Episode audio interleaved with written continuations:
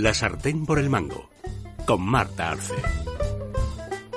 Doña Marta Arce, ¿qué nos trae usted hoy en la sartén por el mango? Pues hoy traigo una cita muy especial porque hoy hace 106 años se hundió el Titanic. El transatlántico británico, el mayor barco del mundo por aquel entonces, se hundió tras chocar contra un iceberg en la madrugada del 14 al 15 de abril de 1912 durante su viaje inaugural desde Southampton a Nueva York.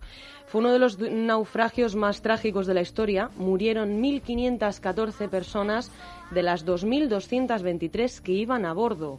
El barco era todo lujo y comodidades, tenía un gimnasio, piscina, biblioteca, restaurantes de primera para los viajeros de primera clase, tenía de todo menos botes salvavidas.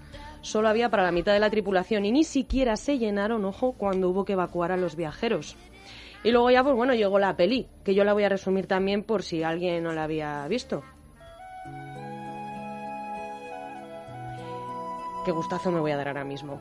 Ella era una niña rica, él era un pintor guapo.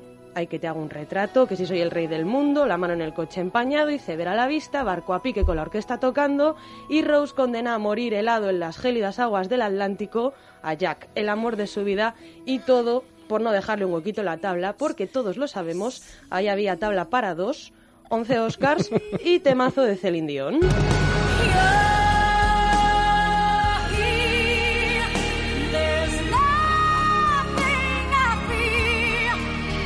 Bueno, para lo que vamos, que es a la, a la cocina. ¿Y qué llevaba el Titanic en la despensa? Pues entre las provisiones había 4.000 huevos frescos, 15.000 botellas de cerveza negra, 1.000 de vino, más de 340.200 kilos de carne fresca y también había, por ejemplo, 36.000 naranjas y manzanas y 8.000 cigarrillos. Y también sabemos cuál fue el último almuerzo que se sirvió en el Titanic. Uno de los pasajeros de primera clase que sobrevivió al naufragio, un tal Abraham Lincoln Salomon, consiguió salvar el menú, la carta, que se subastó hace algo más de dos años por 78.000 euros. El menú con fecha del 14 de abril de 1912 y el logotipo de la empresa White Star Line incluía ternera hervida, patatas asadas y fritas, puré de patatas, un buffet de pescado, jamón y carne de res. Y de postre pues había pastel de manzana y merengue y una selección de ocho quesos y en honor pues a esa última tarta de... con hambre nos iban a quedar. No no eso desde luego. Y en honor a esa última tarta de manzana que se sirvió en el Titanic pues yo voy a daros una receta muy sencillita para hacer una tarta de manzana en vuestras propias casas ojo que yo he visto la fotografía de la que ha hecho doña Marta Arce. Vamos espectacular. Luego se la pasó a doña Carmen Carbonell y la colgamos en redes a ver si se anima la gente. Porque de verdad es muy fácil eh necesitamos masa de hojaldre un huevo mermelada y tres o cuatro manzanas. ¿Qué tipo de manzanas? Bueno, pues lo mejor es la reineta o la golden, una que no tenga demasiada agua, porque luego al hornear queda peor, pierde mucha agua y la masa se puede llegar a estropear. Entonces tenemos que extender la masa de hojaldre en una bandeja de horno cubierta con papel de horno para evitar que se pegue esa masa. Enroscáis los bordes un poquitito, que quede así un pliegue un poquito elevado. Peláis las manzanas, le quitáis el corazón y las cortáis en gajos pues como de un dedo de grosor. Colocáis esos gajos sobre la base del hojaldre y se pinta con un huevo batido. Todo eso se mete al horno a unos 200 grados durante 15-20 minutos.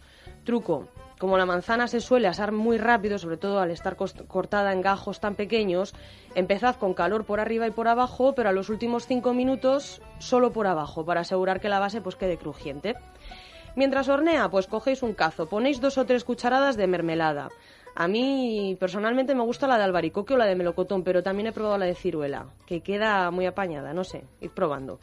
Y luego, bueno, pues eso, tres cucharadas de mermelada en un cazo y calentáis a fuego lento hasta que quede más líquida. Cuando la tarta esté lista, pues con una brochita repartís la mermelada, pintáis bien la tarta y listo, a disfrutarla. Pues veo aquí un mensaje de protesta de doña Carmen Carbonell que dice que ya está bien de fotos de recetas. Queremos un tupper con una muestra. Bueno, todo llegará, todo llegará. Muchísimas gracias, doña Marta Arce. Me voy a animar a hacer esa tarta de manzana, hombre, que parece sencillita y rica. Sí, lo es.